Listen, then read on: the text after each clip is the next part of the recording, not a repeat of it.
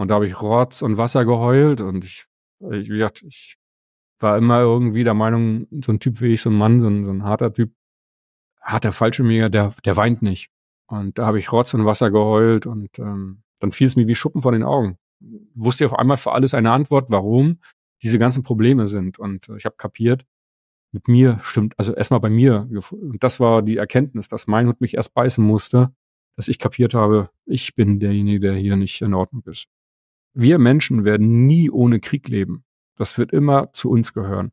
Ich glaube, es geht nur noch um wie. Und ähm, ich glaube, da muss sich etwas verändern, ähm, dass die Unschuldigen äh, davon außen vor sind. Und wenn so Macho-Typen meinen, sie müssen jetzt irgendwelche Kriege lostreten, ja, dann sollen sie sich doch irgendwo im Ring treffen und sich die Zähne ausschlagen. Herzlich willkommen. Mein Name ist Daniel Fürk und ich freue mich sehr, euch heute zu einer neuen Episode Gin Talk begrüßen zu dürfen. Mein heutiger Gast ist Robert Müller. Er war über 20 Jahre lang als Soldat bei der Bundeswehr und hat an mehreren Auslandseinsätzen im Kosovo und in Afghanistan teilgenommen. Bei diesen Einsätzen hat er Dinge erlebt, die wir uns als Laien gar nicht vorstellen können. Wir kennen Krieg vor allem aus den Nachrichten und aus der Zeitung, können uns aber gar nicht vorstellen, wie es vor Ort tatsächlich ist. Nach dem dritten Afghanistan-Einsatz kehrt Müller mit zahlreichen traumatisierenden Erlebnissen im Gepäck zurück nach Deutschland. Er leidet neben einigen physischen Einschränkungen auch unter einer posttraumatischen Belastungsstörung. Eine Erkrankung, für die es damals bei der Bundeswehr eigentlich noch keine richtige Lösung oder gar eine Versorgung gab. Über viele Jahre lang fühlte er sich alleine gelassen, musste mit seinen Problemen selbst klarkommen und kämpfte gleichzeitig für eine bessere Anerkennung, für eine bessere Versorgung durch die Bundeswehr. Er machte seinen Fall öffentlich, gab Interviews, schrieb ein Buch und erzeugte damit eine ganze Menge Aufmerksamkeit. Ich wollte von ihm wissen, wie das Ganze tatsächlich abgelaufen ist, was er vor Ort im Rahmen seiner Einsätze erlebt hat, wie es danach weiterging und warum er auch heute noch unter den Folgen zu leiden hat. Bevor ihr mit dieser Episode startet, eine ganz deutliche Triggerwarnung. Robert und ich reden sehr, sehr offen und sehr, sehr deutlich über die Einsätze, an denen er teilgenommen hat und über das, was er dort erlebt hat. Wir reden auch über Suizidgedanken, wir reden über posttraumatische Belastungsstörung, wir reden über Alkoholkonsum und vieles mehr. Wenn euch diese Themen beschäftigen und belasten, überlegt bitte, ob ihr diese Episode wirklich anhören möchtet. Solltet ihr Hilfe oder Unterstützung benötigen oder euch selbst in einer herausfordernden Situation befinden, findet ihr in den Show Notes die Nummer der Telefonseelsorge und weitere Beratungsangebote. Wenn euch diese Episode von Janet Talk gefällt, dann folgt uns bei Spotify, Apple Podcasts oder wo auch immer ihr gerne Podcasts hört. Jetzt aber viel Spaß beim Zuhören. Schön, dass ihr alle wieder mit dabei seid. Zwei Menschen, eiskalte Drinks und eine Menge Zeit für ein persönliches Bargespräch. Herzlich willkommen an unserem Bartresen. Herzlich willkommen zu einer neuen Folge Gin and Talk. Mach es dir gemütlich, lehn dich zurück und tauche ein in die verrucht düstere Atmosphäre unserer Studiobar.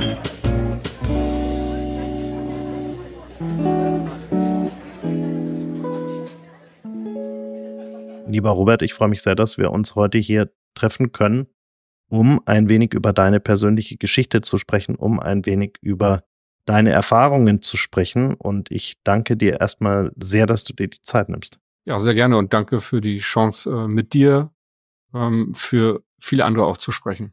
Ich würde an der Stelle ganz gerne mal vielleicht etwas ungewohnt einsteigen und zwar einfach vor dem Hintergrund, dass wir Laien, äh, ich benutze das Wort an der Stelle ganz bewusst, den Krieg ja immer nur aus dem Fernsehen kennen und aus der Zeitung und wir, wir schauen uns Bilder an, wir sind betroffen, äh, wir haben aber eigentlich gar kein so richtiges Gefühl dafür, wie die Situation vor Ort eigentlich ist, wenn man vor Ort dann auch mal sein muss, aus welchen Gründen auch immer.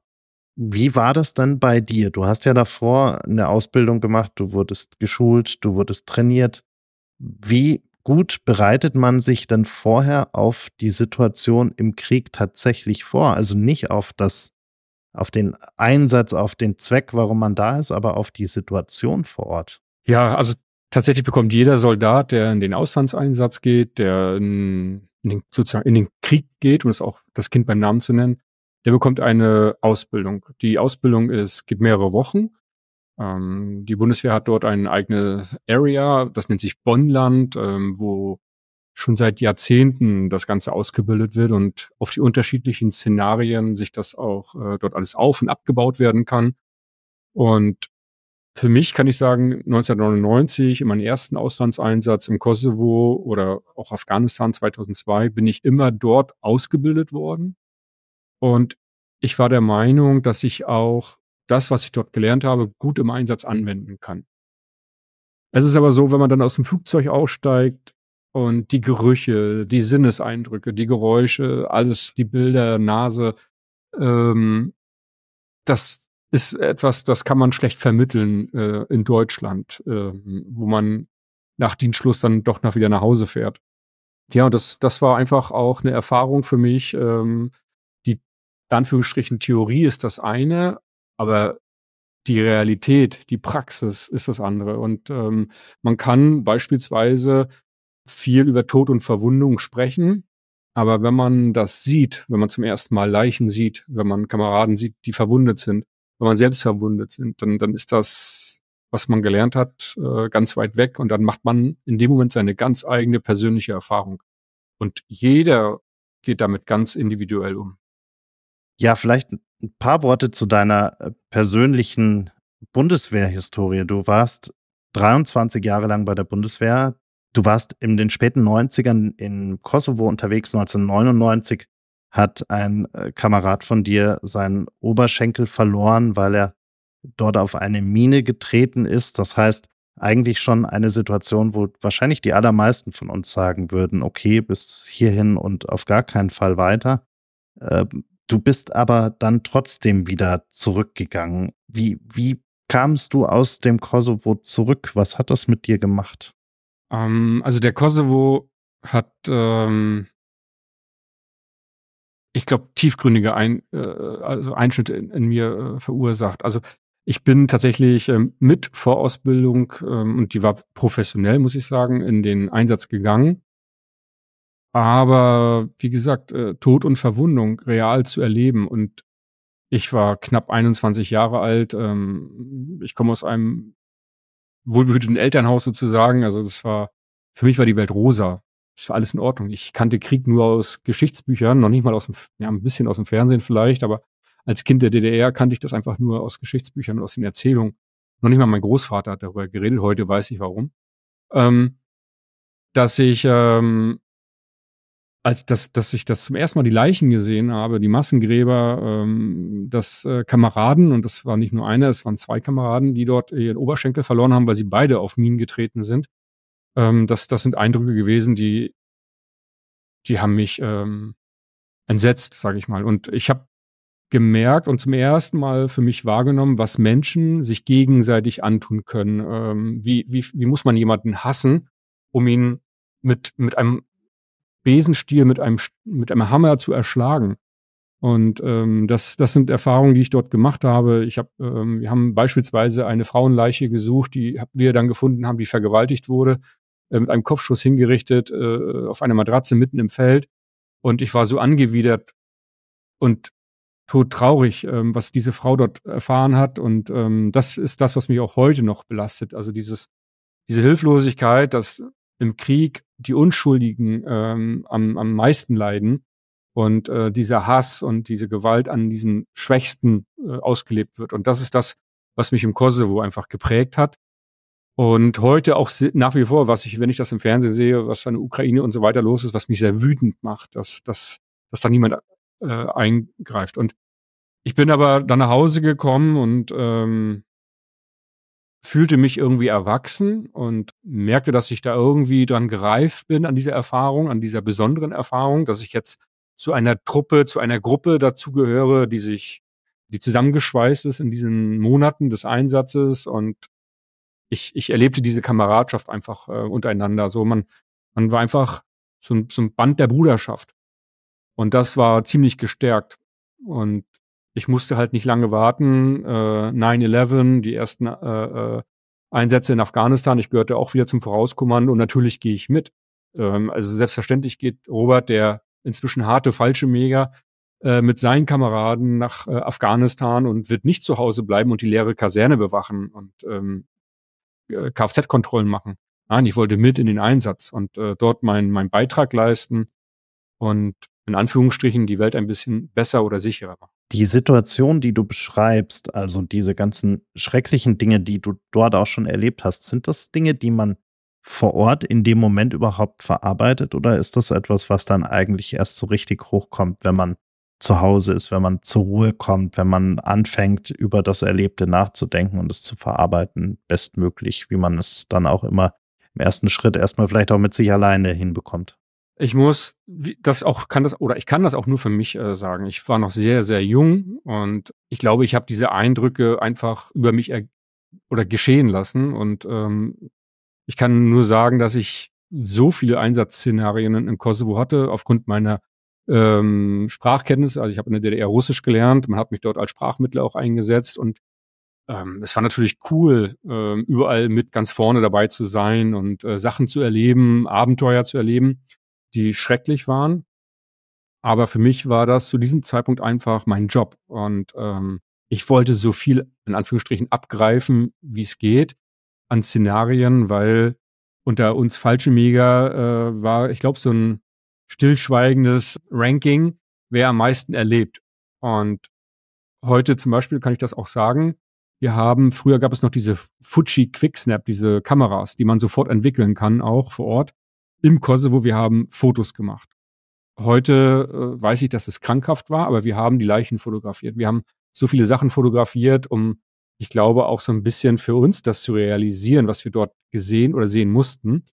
Und ähm, ja, das ist einfach ein, ich glaube, heute mit, mit vielen, vielen Jahren Abstand einfach für mich, wie gehe ich damit um? Und das war nicht bewusst. Also das ist so ein unbewusstes, unbewusster Umgang mit diesen verrückten ähm, Eindrücken, die ich dort als sehr junger Mensch, das muss ich einfach betonen, äh, dort gemacht habe. Und ich wusste nicht, wie Leichen aussehen, wie Leichen riechen, äh, die wochenlang irgendwo rumliegen oder äh, Leichen, die sogar mit Minen gesichert waren. Das heißt, Angehörige konnten ihre Leichen gar nicht, von Angehörigen gar nicht bergen, äh, weil dann die nächste Handgranate hochgegangen ist. Ähm, also die konnten noch nicht mal ihre Angehörigen beerdigen.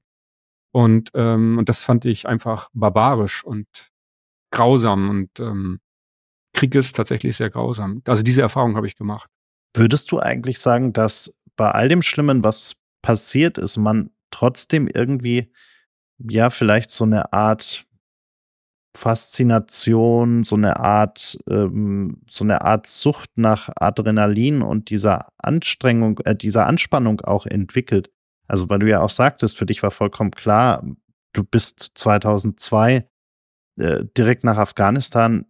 Ist das auch sowas, wo man sagt, eigentlich kann man auch nicht so richtig anders in der Situation, weil man sagt, irgendwie, ja, äh, Faszination ist vielleicht vielleicht gar kein so schlechtes Wort dafür.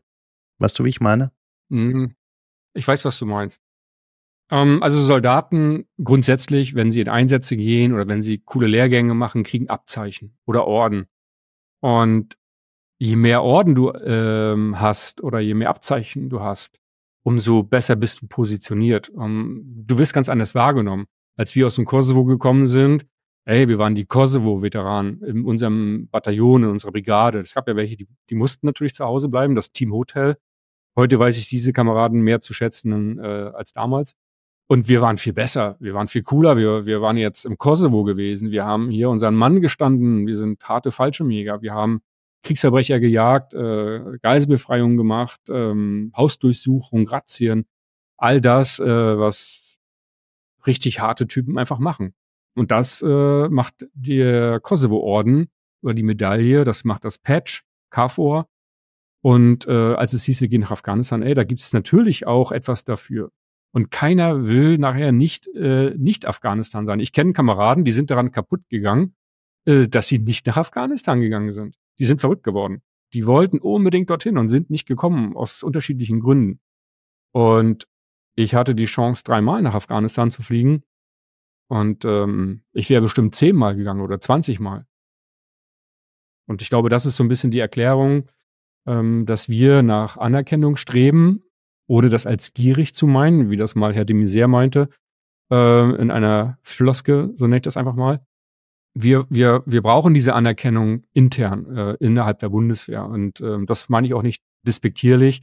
So ist es einfach in einer Hierarchie, in einer Mil in einem Militär. Und äh, dafür gibt es diese Medaillen, diese Orden, die Abzeichen, die Patches. Und natürlich gibt es auch eine ganz eigene Motivation. Ähm, der eine oder andere vielleicht sogar auch, weil er die Welt sicherer machen möchte, weil er das Land vielleicht mal sehen möchte, die Menschen, die Kultur. Das spielt natürlich auch alles mit rein. Ganz doofe in dem Kontext, vielleicht doofe Frage, aber aus Interesse, weil ich mich da auch ehrlicherweise nicht gut genug auskenne. Spielt denn Geld da eigentlich auch eine Rolle? Also, dass man sagt, okay, das, das lohnt sich am Ende auch ein Stück weit, wenn ich sage, ich gehe in diesen Auslandseinsatz? Ähm, ja, da muss man immer vorsichtig sein, wie man das argumentiert. Ähm, ich fange mal an. Natürlich gibt es, das ist übrigens eine sehr gute Frage. Natürlich gibt es extra Geld dafür, nicht wenig. Man kann immer sagen, andere Nationen zahlen sogar noch mehr. Aber der Bundeswehrsoldat, der in den Auslandseinsatz geht, bekommt eine sogenannte äh, Gefahrenzulage und die bekommt er täglich. Ähm, und die ist am Ende sehr hoch. Ähm, ich meine, das mal so rückwirkend überschlagend, ich glaube, das waren knapp 21.000 D-Mark, die ich damals für vier Monate äh, Kosovo bekommen habe. Jetzt kann man aber mal gegenrechnen, was diese 22.000 Mark äh, dann am Ende wert sind, wenn der Kamerad, der sein Bein verloren hat, ähm, den Rest seines Lebens damit oder davon leben muss. Und ähm, allein der behindertengerechte Umbau seines Fahrzeuges hätte das Geld aufgefressen. Es sind Entbehrlichkeiten, die wir machen. Ähm, wir können halt nicht nach Hause gehen. Wir sind ständig in einer Alarmstimmung. Ähm, in Afghanistan sind Raketen ins Lager eingeschlagen. Also auch dort hat man äh, keine Sicherheit oder man fährt mit dem Bus in Anführungsstrichen von Camp Warehouse in Afghanistan, Kabul zum Flughafen, um nach Hause zu fliegen. Und dann gibt es einen Selbstmordattentäter, der sich an den Bus in die Luft sprengt. Ähm, es gibt dort keine Minute Sicherheit. ob die Köche, die Instler, also sprich die unsere Fahrzeuge reparieren, oder die, ich sag mal, Kampftruppen, die draußen sind. Alle haben diese potenzielle Gefahr und die gehört entschädigt. Es gibt welche, äh, klar, die äh, natürlich auch äh, aus finanziellen Sicht in den Einsatz gehen, weil sie vielleicht ein Haus abbezahlen müssen, weil sie Schulden haben und so weiter. Bei mir war es immer äh, einfach ein gutes Zuverdienst, aber des Geldes wegen alleine bin ich nie in den Einsatz gegangen. Aber äh, war natürlich auch für mich ein Anreiz, natürlich. Spreche ich mich auch nicht von frei. Wenn wir in diesen 2002-Einsatz nochmal ein bisschen detaillierter reingehen, weil du ja auch selbst sagst, der hat einiges verändert. Du warst als Diensthundeführer in Afghanistan und es gab diesen Vorfall, dass du zur Entschärfung einer Rakete gekommen bist. Ein dänischer Sprengmeister dort äh, das Ganze in Angriff nehmen sollte und du dich dann auch noch daran erinnern kannst, wie er mit einem Hammer mehr oder weniger recht unsachgemäß auf dieses Geschoss äh, schlägt und es dann zu einer Explosion kommt. Kannst du uns in die Situation nochmal so ein Stück weit mitnehmen? Ja, also es war so, dass äh, drei alte russische Luftabwehrraketen vom Typ SA-3 äh, gefunden wurden durch eine englische Patrouille. Und diese Raketen waren vorbereitet auf einen Anschlag auf das Camp, in dem wir äh, gewesen waren von den Taliban. Die waren auch schon mit einem Zünder versehen. Diese Raketen wurden vor Ort, ich sag mal, ja, äh, transportfähig gemacht. Man hat sie zum Sprengplatz gebracht und äh, dort sollten sie eigentlich vernichtet werden. Also sprich gesprengt werden. Und es war eine englisch-dänisch-deutsche Geschichte oder Entschärfungsgeschichte, äh, ja. Die Engländer haben sich rausgezogen. Sie haben gesagt, wir haben keine Informationen über diese alten Raketen. Es gab keine Aufzeichnung. Ich habe mir sagen lassen, dass äh, man äh, nach alten NVA-Beständen gesucht hat, äh, äh, sprich nach Unterlagen, wie die Dinge aufgebaut sind. Und dann ähm, hat man gesagt, die Dänen und die Deutschen wollen jeweils eine Rakete mit nach Deutschland nehmen, also natürlich äh, entschärft und so weiter, und dann mit nach Deutschland nehmen und dort als Anschauungsmaterial für Unterrichte und so weiter für ihre Sprengstoffexperten ähm, das dann halt als Ausbildungsmaterial benutzen. Ist erstmal keine schlechte Idee. Ähm, ich bin dazu gerufen worden, weil ich zu diesem Zeitpunkt Kampfmittelspürhundführer war. Also ich hatte einen Diensthund mit im Einsatz, der auf äh, Sprengstoff, äh, aus, unter anderem auf Sprengstoff ausgebildet war. Und wir wollten unsere Hunde an diesen Raketen trainieren oder an diesem alten Sprengstoff trainieren. und äh, war vor Ort in diesem Sprengbereich, um Absprachen zu treffen, bevor die Raketen entschärft werden äh, oder gesprengt werden, äh, dass wir nochmal schnell mit unseren Hunden einfach trainieren können. Und das war eigentlich die Idee dahinter. Mein Vorgesetzter hat dann gesagt, äh, er erklärt das, Robert, äh, ihr könnt euch hier frei bewegen, wir werden abgesichert. Es, gab, es gibt sowas wie einen äußeren Ring, das sind Soldaten, die weiter weg sind, die haben einen Ring um das Ganze aufgebaut und sichern uns gegen Taliban oder Aufständische. Und wir können also auch die Schutzwesten abnehmen äh, Helm abnehmen, Waffe ablegen und ganz entspannt uns dort äh, aufhalten und Fragen stellen. Naja, und mein Schwerpunkt war, ich gucke mir das mal an. Ähm, diese, diese Raketen, diese Entschärfung, bin mit meinem Buddy, mit meinem besten Freund dort in die Sprenggrube reingegangen. Also man geht halt so runter äh, ins Erdreich. Das ist auch ein groß ausgehobenes Loch. Dort lagen die Treibladungen, ich meine 13 Stück, äh, schon vorbereitet zur Sprengung mit elektrischen Sprengkapseln und Sprengstoff, äh, PETN äh, der angebracht war. Und dann sah ich halt dänische und deutsche Kameraden, einen kannte ich auch. Und die haben halt versucht, einen Gefechtskopf, äh, den zweiten Gefechtskopf äh, schon zu entschärfen. Äh, die andere Rakete lag schon zerlegt, ähm, also der Gefechtskopf in der Sprenggrube auch. Ja, und wie, wie soll ich das beschreiben? Also ähm, zwei Kameraden haben diesen Gefechtskopf sozusagen am Grubenrand oben aufgelegt, äh, festgehalten. Einer von oben hat sich da äh, auch nochmal drauf gesetzt, sozusagen mit seinem Oberkörper drauf gestützt. Und ein weiterer Kamerad hat mit einem Hammer und also Schraubendreher und Hammer aus zwei metallischen Gegenständen versucht, in diesen Hohlraum sozusagen diesen alten Sprengstoff rauszuklopfen. Ähm, und ein weiterer Kamerad mit dem Schuhkarton hat versucht, diesen Sprengstoff, der da rausbröselte, äh, aufzufangen.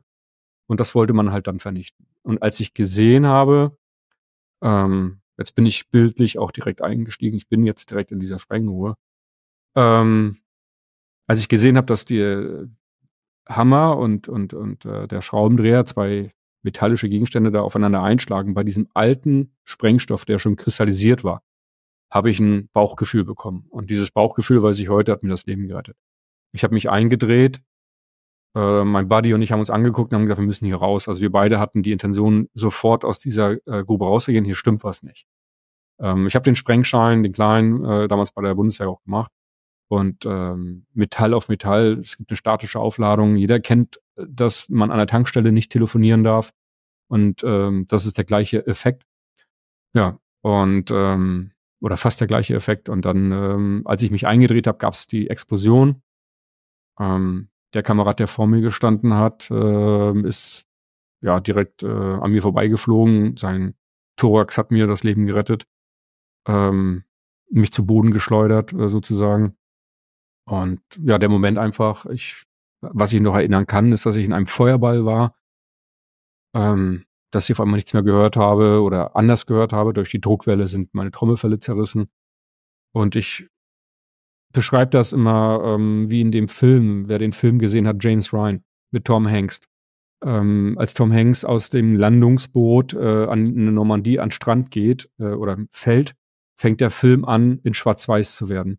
Und so ein Zeitraffer entsteht, so eine Zeitverzögerung von Millisekunden. Und das ist der Moment, wo der Körper auf Adrenalin fährt, äh, alle Sinnesorgane äh, fahren sozusagen Notstrom. Und das ist halt das Problem für die Folge der Erkrankung PTBS, dass alles unsortiert, alle Bilder, alle Gerüche und das war einfach, dass ich das Blut im Mund hatte, in der Nase hatte. Ich hörte die Schreie. Ähm, ich sah das Blut an mir von den Kameraden. Ähm, ich habe ja abgerissene Gliedmaßen gefunden, äh, Schädel, ähm, Organe äh, und so weiter. Äh, das alles in meinem Gehirn, also alle Sinneseindrücke im Gehirn total unkontrolliert einfach äh, mein Gehirn überflutet haben. Also ich brauchte mit Sicherheit äh, 20 Sekunden, um klarzukommen, aufzustehen, äh, darüber nachzudenken, wo ist gerade mein Buddy, mein bester Freund. Jeder auf einmal einen abgerissenen Arm in der Hand und dachte, scheiße, jetzt hat mein Buddy seinen Arm verloren. Sah dann diese anderen Treibladungen, die noch nicht explodiert waren, um für mich den Entschluss zu fassen, ich muss hier raus. Wenn das jetzt hier auch noch explodiert, überlebe ich das nicht. Und bin raus und stolperte über jemanden und ähm, das verkohlte, verschmutzte Gesicht meines Buddies. Ich riss ihn hoch und wir beide stürzten sozusagen aus dieser Grube raus. Äh, jeder in eine andere Richtung. Und das war so die erste Situation nach der Explosion. Wie lange dauert es, bis man aus diesem Schockmoment erstmal wieder herauskommt? Oh, das ist schwierig. Also der Schock, ich, ich würde für mich das ähm, interpretiere das so für mich, dieser Schock hat locker noch ähm, vier, sechs Wochen angehalten. Aber so der erste Moment war, ich bin an einem Fahrzeug ähm, zusammengebrochen, habe erst mal versucht zu kapieren, was hier los ist. Ähm, spürte auf einmal meine Beine nicht mehr, äh, weil ich diesen heftigen Schlag ins, ins Kreuz gekriegt habe. Und ähm, dann wurde ich gefunden von einem Kameraden, der das auch überlebt hatte. Der wollte erste Hilfe leisten. Und ich habe ihm gesagt, ich spüre meine Beine nicht mehr. Und ähm, er wollte aber, weil ich von dem Kameraden, der vor mir stand, ähm, komplett mit Blut, Blut gesprenkelt war, äh, also ich war komplett rot oder ich muss komplett rot gewesen sein, äh, wollte er mein ganzes Gesicht abbinden und äh, ist mit dem Messer abgerutscht, weil er irgendwie da mit dem Messer da versucht hat, diese Tamponage oder dieses äh, Notfallpaket aufzuschneiden. Ähm, und habe ich ihn an der Hand festgehalten, habe gesagt, Alter, ich spüre meine Beine nicht. Naja, und dann kam er auch zur Besinnung und ist losgelaufen, hat einen Arzt geholt. Und ich lag gefühlt eine Ewigkeit in dieser Wüste da und guckte in diesen Himmel und habe mir gedacht, jetzt bin ich querschnittsgelähmt. Und ähm, aber ich habe überlebt. Das war mein erster Gedanke, Bewusstsein, ich habe überlebt. Und ähm, ich lebe. Das, das war für mich irgendwie. Und dann kamen halt äh, Ärzte und äh, Helfer und haben mich da weggebracht. Wir reden ja, wenn wir darüber reden, redet man immer ganz viel über den Vorfall selbst und recht wenig oder man liest auch dann viel über den Vorfall selbst, wenn man was darüber liest. Aber meistens hört es dann genau da auf. Das heißt, meistens beschäftigt man sich nicht groß damit, was mit Menschen wie dir in so einer Situation dann eigentlich danach passiert, im Anschluss passiert.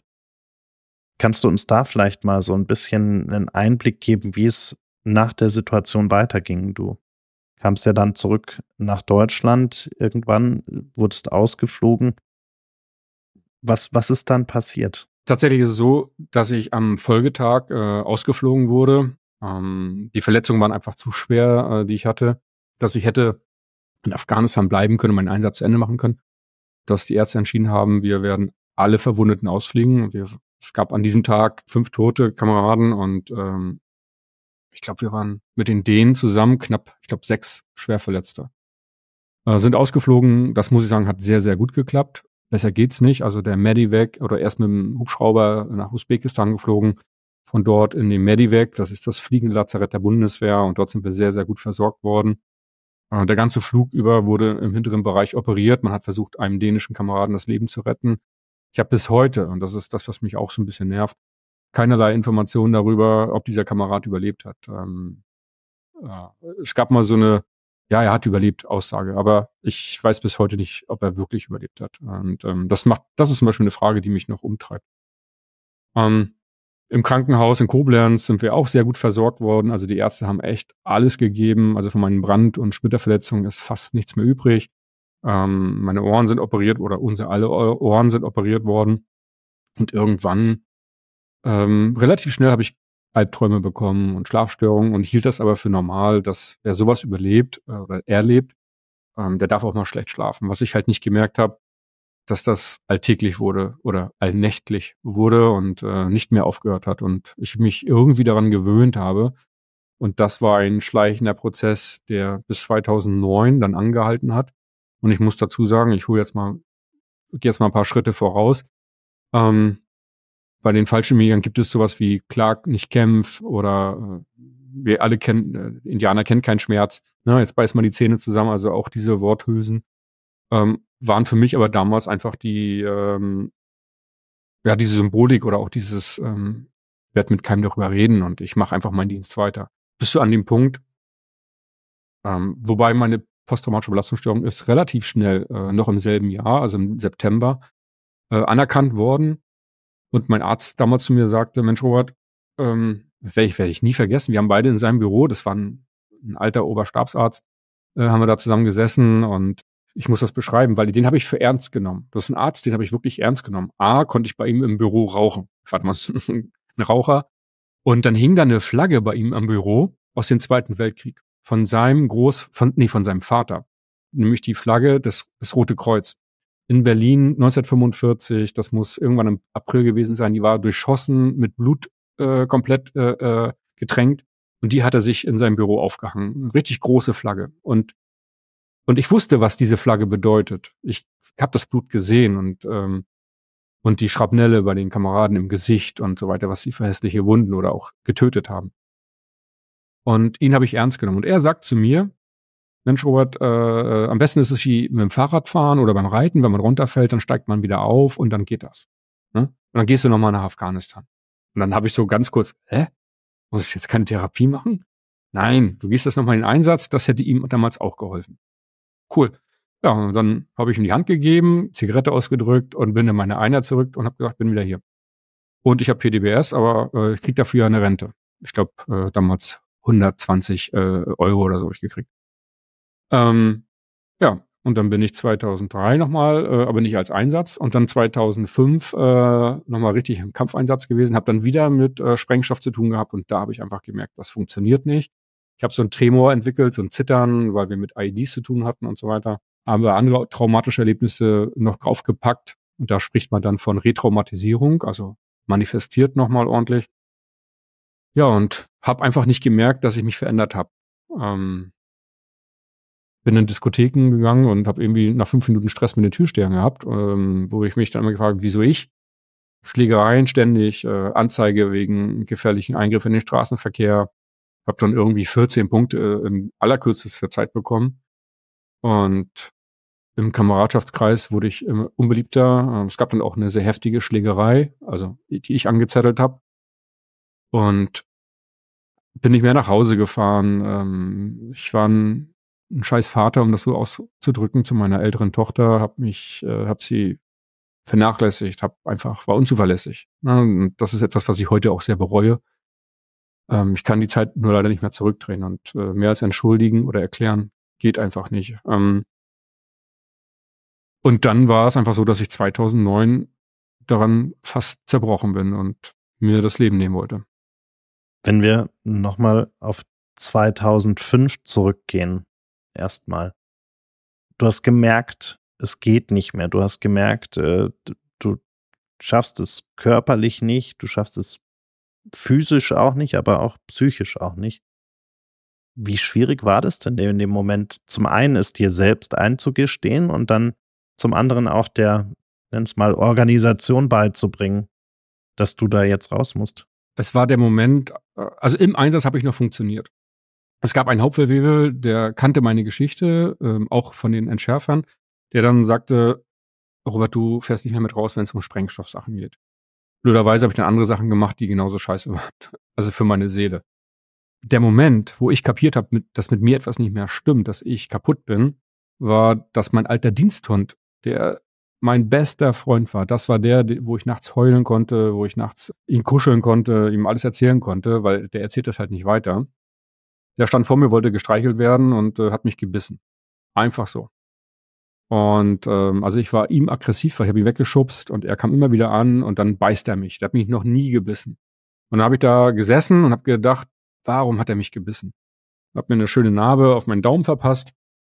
Und dann habe ich überlegt, Mensch, ich lebe ja mit meinem Spezialhund, mit meinem Hund in einem sogenannten Zwei-Mann-Rudel. Und das Alpha-Tier, für das, was ich mich immer hielt, das wird in, der, in, in so einem Wolfsrudel ja nie gebissen. Außer das Alpha-Tier ist alt und muss abgelöst werden. Oder schwach. So, und ich war noch äh, nicht alt, ich war noch relativ gut im Saft und äh, fühlte mich auch nicht schwach. Hm. Außer das Alpha-Tier ist vielleicht krank und muss auch abgelöst werden. Und da habe ich Rotz und Wasser geheult und ich, ich, wie gesagt, ich war immer irgendwie der Meinung, so ein Typ wie ich, so ein Mann, so ein, so ein harter Typ, hat der Fallschirmjäger, der, der weint nicht. Und da habe ich Rotz und Wasser geheult und ähm, dann fiel es mir wie Schuppen von den Augen. Wusste auf einmal für alles eine Antwort, warum diese ganzen Probleme sind. Und äh, ich habe kapiert, mit mir stimmt, also erstmal bei mir. Und das war die Erkenntnis, dass mein Hund mich erst beißen musste, dass ich kapiert habe, ich bin derjenige, der hier nicht in Ordnung ist. Und habe mich kräftig entschuldigt. Wir haben die ganze Nacht äh, gekuschelt und ähm, ab da habe ich erstmal das Bewusstsein entwickelt, dass mit mir etwas nicht stimmt. Habe aber lange noch nicht angefangen, darüber nachzudenken, eine Therapie zu machen, denn ich wollte so lange wie möglich funktionieren. Du hast gerade die Spitze der Eskalation kurz angeschnitten 2009. Was ist denn zwischen 2005 und, und 2009 passiert? Du hast gerade schon die privaten oder persönlichen Veränderungen angesprochen, dass es dir schlechter ging, dass du ähm, aggressiver wurdest, dass du auch im privaten oder im, um, im privaten Umfeld und auch im Umfeld deiner Kameraden da auch, auch Probleme immer mehr bekommen hast. Was hast du in der Zeit gemacht? Also was, was waren da auch deine, deine Aufgaben in der Zeit? Also ich war ganz normal äh, Infanterist, Diensthundeführer, habe mich äh, in meinem Dienstalltag nach wie vor, ähm, ich glaube, hervorragend geschlagen. Ich glaube, ich habe Beurteilung bester, äh, äh, ich glaube, Stabsunteroffizier des ganzen Bataillons, glaube ich, habe ich mal gekriegt. Äh, also wir waren ja, äh, ich glaube, über 1000 äh, war, war das stark, das Bataillon. Also ich habe am Tag funktioniert, ähm, habe das aber kompensiert äh, mit äh, sehr exzessivem Leben angefangen, auf einmal Fitnessstudio zu, äh, ins Fitnessstudio zu gehen, zu pumpen und bis man dann irgendwann nicht mehr wachsen kann und nachhelfen muss, äh, auf unnatürlichem Weg dann oder auf natürlichem Weg geht das einfach nicht. Und selbst da bin ich dann irgendwann an meine Grenzen gekommen, aber ich brauchte einfach dieses, dieses Adrenalin, äh, was ich an dem Explosionstag auch gespürt hatte. Und ähm, habe dann angefangen mit Ultramarathon. Von einem Tag auf den anderen habe angefangen, mich runter zu hungern, habe dann auch noch eine Erstörung schön entwickelt, bin dann 100 Kilometerläufe gelaufen ohne, irgend, ohne irgendeine Vorbereitung, war tatsächlich sogar erfolgreich, auch wenn mir alle Fußnägel ausgefallen sind. Aber meinen ersten 100 Kilometerlauf habe ich ähm, in zwölf Stunden vier Minuten abgerissen. Wir taten ein halbes Jahr alles weh, aber ich wollte noch mehr. Und ähm, Tough Guy, Getting Tough. Aber es hat irgendwann auch alles nicht mehr gebracht und dann kam das blödeste Experiment, der Alkohol. Ähm, und mit Alkohol kann man sich echt gut betäuben, aber ähm, das richtet richtig Schäden an und ähm, ja, Alkohol war dann einfach für mich das Problem, äh, wurde zum richtigen Problem. Mein Buddy, äh, der hat das dann so geregelt, der hatte dann auch extreme Probleme. Der hat dann gesagt, er kann das ganz cool ausrechnen, dass er morgens wieder dienstfähig ist. Der hat dann so einen Sturzsuff betrieben. Äh, wie schnell muss er wie viel trinken, damit er morgens um 6 Uhr wieder aufstehen kann und nüchtern, nüchtern ist, äh, um Auto zu fahren. Er hat sich richtig weggeschädelt. Ähm, den haben wir auch tags oder abends dann auch nicht mehr gesehen in unserer kleinen Unterkunft da. Ja, und so ging das einfach. Ähm, das war meine Form der Therapie. Und ähm, weil mir hat zu diesem Zeitpunkt, muss ich auch dazu sagen, hatte die Bundeswehr Umgang mit posttraumatischer Belastungsstörung null auf dem Schirm. Es hat keinen interessiert. Es gab ja zu diesem Zeitpunkt, das habe ich auch erst 2009 erfahren, es gab zu diesem Zeitpunkt noch nicht mal ein Gesetz, was einsatzgeschädigten Soldaten hilft. Es gab kein Versorgungssystem, kein Versorgungsgesetz für Soldaten, die im Einsatz verwundet wurden. Das musste ich dann auch bitter erfahren und äh, man hat mich ja dann 2010 aus der Bundeswehr entlassen, äh, untherapiert, äh, mit Achselzucken und sieh zu, wie du klarkommst. Müssen andere auch. Ach so, alles klar. Also man hat mich mit gesunden, mit ähm, starken ähm, Kameraden auf eine Stufe gestellt ich muss auch dazu sagen, ich habe es halt gut versteckt auch. Aber bei mir drohte der Absturz, wie man mein Buddy, der lebte zu diesem Zeitpunkt schon in der Obdachlosigkeit in Hamburg und ähm, stand dann immer im, in Hamburger Hauptbahnhof an der Tafel und hat sich sein Essen dort abgeholt. Und das blühte mir auch. Nur ich habe mich gewehrt. Mir fällt da gerade so ein Bild zum Vergleich ein, äh, das so, ja, so wie ich es interpretieren würde. Es klingt so ein bisschen wie ein Bankkonto, das, äh, also jetzt gar nicht mal auf die finanziellen Themen bezogen, sondern auf dich als, als Mensch. Das klingt so ein bisschen wie ein Bankkonto, von dem man immer mehr Geld runternimmt, bis man in den Dispo rutscht und dann aber nicht aufhört, mehr Geld rauszunehmen, als man reinpackt. Und irgendwann kollabiert dieses ganze System sozusagen. Ist das, ist das so ein bisschen vergleichbar? Ja, so kann man das einfach ähm, vergleichbar. Oder wenn einfach das Handy, äh, der Akku weiter runtergeht und äh, einfach ist irgendwann so der Akku leer, dass es einfach nicht mehr angeht. Und äh, wenn man dann den Netzstecker ransteckt, dann dauert es einfach auch sehr lange, äh, bis da wieder äh, Volumen, sozusagen Batterievolumen drauf ist. Und mein, mein Akku war leer, der war richtig leer. Und wie gesagt, ähm, an den Punkt zu kommen, sich selber das Leben zu nehmen, ähm, das war für mich immer überhaupt gar kein Thema. Aber auf einmal kamen diese Gedanken und ich war auch gar nicht überfordert, sondern hielt das einfach für normal, darüber nachzudenken, wen muss ich umlegen, ähm, damit mir überhaupt mal jemand zuhört. Also meine Vorgesetzten, die Verwaltung, mit der ich Ärger hatte, ähm, auch also die Bundeswehr-interne Verwaltung, mit der ich sehr viel Ärger hatte, mir hat keiner zugehört. Ich habe überall nur Ablehnungen bekommen. Keiner wollte mir zuhören. Selbst der damalige Generalinspekteur Schneiderhahn hat mir einen Brief geschrieben äh, dass er Druck in der Regel mit Gegendruck äh, antwortet und äh, das sollte ich mal als äh, äh, Weisheit mal so hinnehmen und äh, also nichts von Hilfe. Keiner hat sich äh, für uns eingesetzt, für die Einsatzgeschädigten und dann kamen halt so Gedanken, alles klar, da muss ich durchdrehen. Und äh, aber erst wollte ich einfach mir selbst was antun und dann komme ich wieder zurück zu meinem Hund. Ich hatte immer so die Idee mit meinem Volvo V70 ähm, komplett zerbeult, der wie er schon war, äh, Rückenwind mit 235 äh, mich irgendwo auf der A24 gegen so einen Betonpfeiler zu hämmern. Äh, insbesondere wenn man von so einer Begutachtung kommt, wo man total offen ist, nenne ich es einfach, also fertig ist, weil man sich dort äh, exponieren muss. Man muss jemandem gegenüber alles erzählen, was man an schlimmen Sachen erlebt hat. Äh, diesenjenigen kennt man aber gar nicht. Und zu diesem Zeitpunkt hatte ich null Vertrauen zu irgendjemanden. Ähm, wie gesagt, weil ich ja nur abgewiesen wurde. Und dann erzähle ich dem das. Und äh, also am Dienstag, Montag ist Anreise, Dienstag erzähle ich ihm das, dann Mittwoch lässt man mich alleine, Donnerstag kriege ich ein paar Tabletten, äh, Freitag um 10 Uhr ist das Abschlussgespräch und dann sagt er zu mir, ich kann Ihnen leider überhaupt nicht sagen, äh, was bei Ihrer Begutachtung rauskommt. Ich wünsche Ihnen ein schönes Wochenende. Hä? Und das macht was mit einem. Und äh, ich bin so wütend, so zornig gewesen. Ich bin so froh, dass ich niemandem etwas angetan habe. Aber ich war kurz davor, einfach durchzudrehen. Und ähm, naja, und dann war, wie gesagt, jeder Betonpfeiler meiner. Aber wenn ich dann in den Rückspiegel geguckt habe und ich meinen treuen Diensthund da gesehen habe, der mir übrigens auch zweimal das Leben gerettet hat, meine Kinder sind versorgt, die leben bei ihren Eltern, bei, also bei ihren Müttern. Ähm, meine Eltern können für sich alleine sorgen, meine Geschwister können für, jeder kann für sich alleine sorgen, meine Kinder sind versorgt. Aber wenn ich hier heute jetzt aus diesem Leben scheide, ähm, niemand liebt meinen Hund so, wie ich ihn liebe. Niemand wird sich so gut um meinen Hund kümmern. Und das war der einzige Punkt, warum ich mich nicht umgebracht habe. Und ähm, das rechne ich meinem Hoch heute, mein Hund äh, heute noch sehr, sehr hoch an. Also ohne meinen Diensthund wäre ich hier heute nicht und würde kein Interview geben. Du hast vorhin gesagt, äh, du hast dich gewehrt gegen den Ausschluss, gegen die Bundeswehr, die gesagt hat, hm, ja, komm mal, komm mal alleine klar. Wie hat das funktioniert? Was, was waren die ersten Schritte und wie hast du überhaupt gemerkt, okay, meine einzige Chance, irgendwie jetzt aus diesem Dilemma rauszukommen, ist genau das, äh, genau hier Energie zu investieren, die du ja eigentlich in dem Moment auch gar nicht so, so richtig hattest. Na, der Moment war, als mein Buddy gesagt hat, so, ich erklag jetzt gegen die Bundesrepublik Deutschland. Also ein obdachloser Penner im Zeichen ein Veteran, der Schreckliches erlebt hat. Der war übrigens auch im Kosovo 99 und dann in Afghanistan weggesprengt und immer treu seinen Dienst gemacht hat. Wirklich einer dieser treuesten Soldaten, die ich kenne und loyalsten vor allen Dingen. Der muss um seine Gesundheit äh, klagen. Und der ist dann ähm, vor das Verwaltungsgericht nach Schleswig-Holstein gezogen und hat dort mit seinem Anwalt geklagt.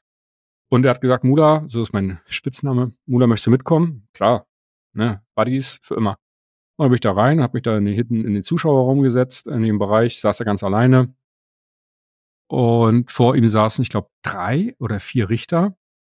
Deutschland hat dann auch einen äh, Abgeordneten sozusagen geschickt, der gut situiert war, so sah er jedenfalls aus. Ja, und dann saß mein Buddy dort, der wieder zu diesem Zeitpunkt schon von der Tafel gelebt hat und obdachlos war mit seinem Anwalt. Und dann sagten die Richter, ja, wir würden ihnen gerne Recht geben, Recht sprechen. Aber das können wir nicht. Es gibt kein Gesetz. Und dann ist mein Buddy aufgestanden und hat gesagt, wie bitte? Und dann sagte er, es gibt kein Gesetz. Und dann setzten sie sich wieder. Ja, und äh, alle haben dann den Typen angeguckt, den Deutschland geschickt hat, also das BMVG, das Bundesministerium der Verteidigung, als Vertreter. Der machte, zuckte seine Achseln, ja, da kann ich auch nichts für. Ja, und damit wurde der Prozess beendet. Und bin ich wütend raus, äh, weil ich hörte noch, scheiße, jetzt habe ich noch 5000 Euro Anwaltsschulden äh, extra on top zu seiner Obdachlosigkeit. Und dann bin ich raus aus dem Gerichtssaal und nebenan äh, war ein Kamerateam da mit so wie die alten großen Kameras auf dem Stativ und ein Tonmann und eine Redakteurin. Oh, und ich war so wütend. Dann bin ich da hin und dann sag ich, und dann sagten die, ah, weil ich, die merkten, dass ich angespannt war. Was ist denn bei Ihnen? Ich sag, was machen Sie denn? Ja, die war beim Rockerprozess irgendwie. Da war irgendwie neben, an der Nebentür ein Rockerprozess. Ich sag, wollen Sie mal was viel, viel Spannenderes äh, äh, hören? Gehen Sie mal da drüben. Da klagt einer, äh, ein Soldaten, habe ich ihr die Situation geschildert. Da haben sie die Kamera umgeschwenkt, mir das Mikrofon unter den Hals gehalten. Und dann war ich abends um 18 Uhr im NDR und habe mein erstes Interview gegeben. Und die Resonanz darauf, die war für mich befremdlich, aber auch ähm, überraschend positiv. Ähm, ich, es gab äh, zu diesem Zeitpunkt ging Facebook los und so weiter. Ähm, das soziale Internet ploppte auf. Ich konnte das auf einmal teilen. Ich konnte der Welt äh, diese Geschichte erzählen. Und dann habe ich angefangen, alles klar. Dann muss ich jetzt also diese Geschichte öffentlich machen. Und da habe ich das getan. Nur um es zeitlich noch mal kurz so ein bisschen einzuordnen, wir reden vom Ende der 2000er Jahre, richtig? Also der Ende der Nullerjahre. Genau. Du hast dann auch 2012 äh, ein Buch geschrieben mit dem Titel Soldatenglück, in dem du ganz viel über deine Erlebnisse berichtest. Wann kam da der Moment, dass du gesagt hast, okay, ich, ich schreibe das jetzt wirklich mal alles detailliert auf? Naja, es gab halt in der Vergangenheit immer Situationen, wo ich einfach überreagiert habe, wo ich äh, durchgedreht bin, aggressiv war. Ob das im Kameradenkreis war, zu Hause, äh, Familie. Ähm, und ich hatte immer dieses Gefühl, ich muss denen das erzählen, aber ich konnte denen das nicht erzählen. Und ich habe vorher ein Buch mitgeschrieben als Ghostwriter und habe gelernt oder gemerkt, Mensch, ähm, das liegt mir, hier kann man sich ausdrücken, ohne dass man jedem jemand gegenüber sitzt und ihm in die Augen gucken muss. Weil das sind einfach Sachen, die tun mir leid. Ähm, da schäme ich mich für.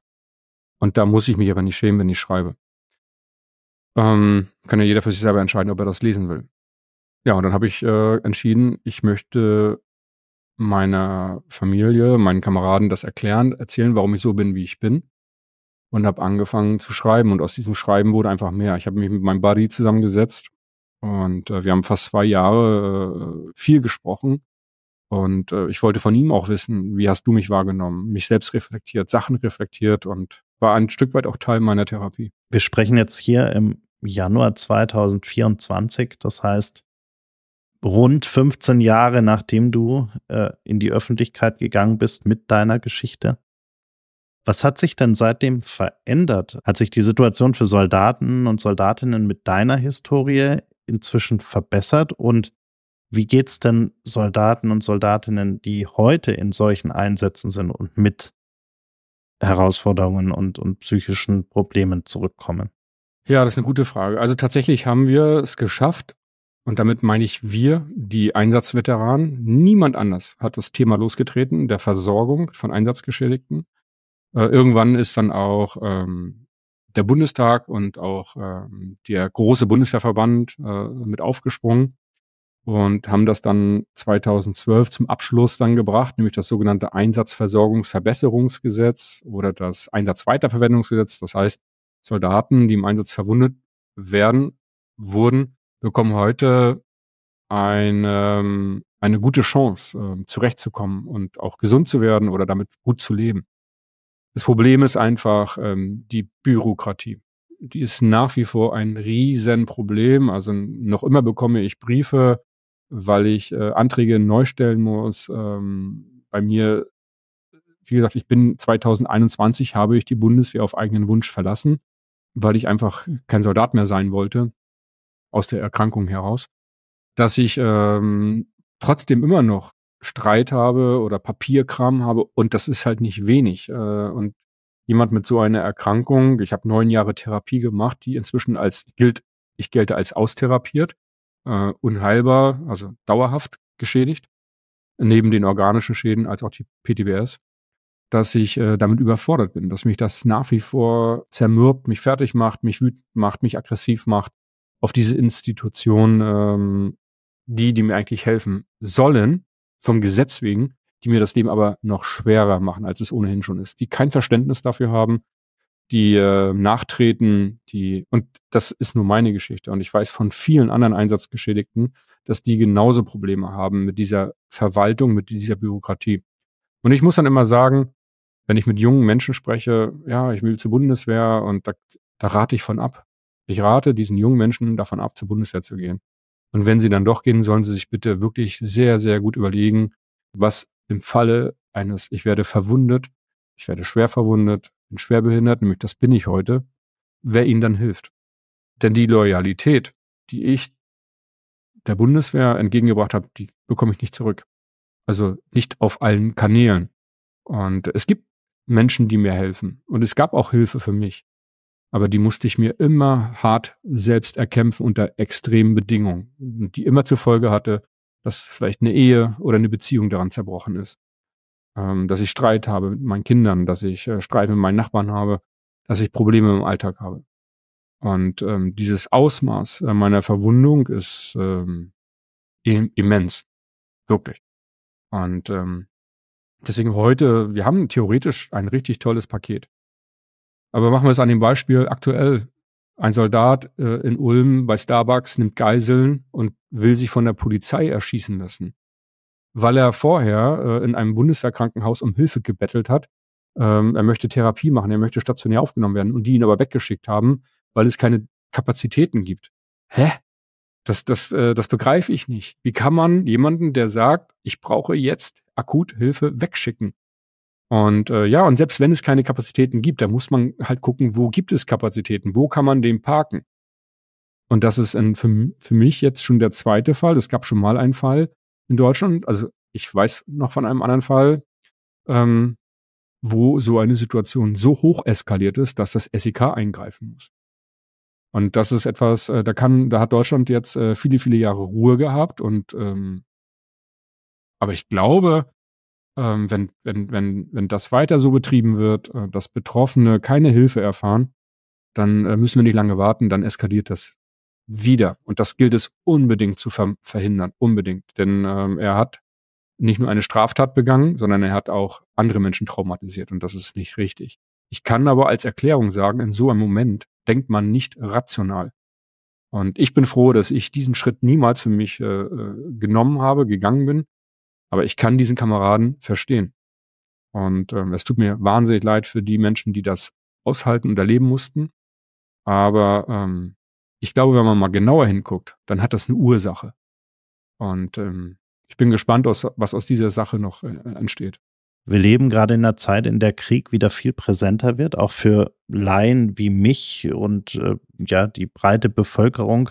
Wir haben die Situation in der Ukraine, wir haben die Situation in Israel und Palästina. Wie geht's dir mit diesen Bildern? Ist das was, wo du sagst, das triggert dich vielleicht auch ein Stück weit? Es äh, ruft alte Erinnerungen wieder hervor, wenn du äh, von diesen, äh, von diesen Ereignissen hörst, die Nachrichten siehst und liest? Ja, also das ähm, erste Mal, als ich da über solche Bilder, ich sag mich, äh, erregt habe, äh, waren die Bilder aus äh, Kabul. Als Kabul gefallen ist und wir das hier bei NTV und so weiter, äh, Tagesschau und so weiter, live miterleben konnten und sehen konnten und wir unsere Kameraden, die Fallschirmjäger, die letzten Deutschen da rausgeholt haben in allerletzter Minute. Und die Geschichten, die ich dazu gehört habe, sind haarsträubend, äh, unter welchen Bedingungen das Ganze passiert ist. Und das war für mich das Erste, dass ich gesagt habe, so Politik, jetzt erzählt mir mal bitte, warum war ich in Afghanistan? Wofür habe ich da gekämpft? Wofür habe ich da mein, mein, mein Blut verloren? Warum haben Kameraden ihr Leben dort verloren? Für was? Wenn jetzt alles, das ganze Rad ist wieder rückwärts, die Taliban sind an der Macht, Frauen dürfen nicht mehr studieren, müssen sich verschleiern, Menschen werden umgebracht, Homosexuelle eingesperrt, gefoltert und so weiter und so weiter. Ähm, es war umsonst. Und keiner redet mehr über Afghanistan. Ähm, und über die Folgen. Das heißt, wir Einsatzveteranen fallen wieder hinten runter. Weil bis heute hat kein Politiker die Cojones mal zu erklären, warum waren wir jetzt da? Was ist da jetzt eigentlich äh, das Ergebnis? Keiner erzählt was. Danken alle ab, ne, kriegen alle ihre Diäten, äh, ihre Pension und dann hört und sieht man nichts mehr, außer irgendwo vielleicht in einem Vorstand und so weiter ähm, sie stehlen sich alle aus der Verantwortung. Und wenn ich dann immer höre, ja, und das ist ehrenvoll und das hat mir hier die AKK mal ganz groß auf allen Seiten in den Zeitungen war, ihr habt uns stolz gemacht. Das sind Lippenbekenntnisse, bla, bla, bla. Hilft niemanden und ist keine Erklärung. Ne, letzter Flieger aus Afghanistan, niemand war da. Natürlich haben sie es mit Mali, mit dem letzten Tag in Mali jetzt äh, besser gemacht, aber ähm, auch das soll mal einer erklären. Tun sie aber nicht. So, und wenn ich mir jetzt die Bilder in der Ukraine angucke, und natürlich sehe ich das auch, weil es mich einfach interessiert, weil ich ähm, äh, für die Ukrainer bin. Ähm, und ich hoffe, dass sie es schaffen, äh, sich gegen diese Übermacht einfach dauerhaft zu wehren und ihn auch zurückzuschlagen, den Feind. Aber dann macht das was mit mir. Und ähm, ich erlebe das für mich äh, als Umgebung. Also das ist nicht weit weg. Das ist hier bei mir zu Hause gefühlt. Und ähm, genauso mit Hamas und Israel, dieser Konflikt. Ähm, und ich bin jetzt wieder zurück in Kosovo. Im Krieg stirbt zuerst die Wahrheit und die Schwachen und die Unschuldigen leiden. Und das ist das, was mich so wütend macht, was mich so sauer macht. Ähm, und das ist halt Krieg. Ähm, ich weiß, dass das dazugehört. Äh, man spricht im politischen Kollateralschäden. Ja, ähm, sie sind ja auch alle nicht betroffen. Und ähm, wenn man der Hydra einen Kopf abschlägt, kommen gleich zwei neue. Und das kapiert einfach keiner. Keiner kapiert das. Ich hätte mir eigentlich gewünscht, dass jetzt der Netanyahu das beendet. Und wenn er Cojones hat, geht er rüber zu den Palästinensern, trifft sich mit denen, gibt ihnen die Hand und sagt, und jetzt fangen wir neu von vorne an. Und dann sollen die Palästinenser selber gegen die Hamas äh, äh, arbeiten. Aber das macht keiner, weil niemand das politische Gesicht verlieren will. Welches denn? Dass man Menschen tötet? Ich muss immer ein bisschen aufpassen, dass ich nicht zum Pazifisten werde. Ähm, ich weiß, dass es wichtig ist, äh, wehrhaft zu bleiben, dass man immer eine Armee braucht. Ähm, aber wie gesagt, wenn man unendlich aufrüstet, dann äh, entsteht daraus ja auch ein Vakuum. Das entlädt sich auch irgendwann. Ich habe das Gefühl, Krieg gehört zur Menschheit. Von Anfang an bis zum Ende. Und ähm, ich glaube, wir können, wir werden, wir, wir Menschen werden nie ohne Krieg leben. Das wird immer zu uns gehören. Ich glaube, es geht nur noch um wie. Und ähm, ich glaube, da muss sich etwas verändern, ähm, dass die Unschuldigen äh, davon außen vor sind. Und wenn so Macho-Typen meinen, sie müssen jetzt irgendwelche Kriege lostreten, ey, dann sollen die sich doch irgendwo im Ring treffen und sich die Zähne ausschlagen. Ja, aber ähm, ich verstehe das bis heute nicht. Ich verstehe nicht, wie solche Machtmenschen in Anführungsstrichen an die Macht kommen äh, und ein ganzes Land, einen ganzen Planeten in den, in, in den Abgrund stürzen. Das macht mich wütend und frag mich dann immer, um das jetzt wieder ein bisschen rauszuholen, wo sind eigentlich die Avengers, wenn man sie mal braucht? Robert, ich danke dir sehr für dieses äh, wirklich offene, intensive Gespräch und, und dass wir an deiner Geschichte ein bisschen teilhaben konnten und verstehen konnten, äh, wie es dir geht, wie es dir ergangen ist und wie es ganz, ganz vielen anderen da draußen, äh, die im Einsatz sind, die im Einsatz waren, ergeht und, und dass sie auch am Ende des Tages unser aller Unterstützung brauchen. Ja, also ich, ich bedanke mich auch und äh, freue mich und würde mich freuen, wenn die Menschen das einfach äh, für sich mitnehmen, darüber nachdenken, was Krieg macht und ähm, es gibt immer ein Schicksal und wir nehmen heute den Krieg auch natürlich direkter wahr und ja, lasst uns Krieg verhindern und ähm, nichtsdestotrotz muss man sich gegen jemanden wehren, aber da muss man auch zusammenstehen und ähm, nicht den anderen da alleine lassen. Absolut. Danke dir.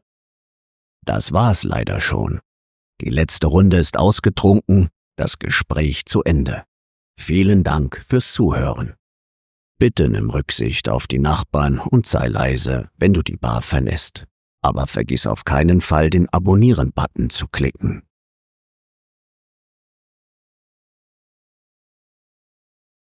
Gin and Talk ist ein Podcast von 48 Forward, produziert in den 48 Forward Studios in München.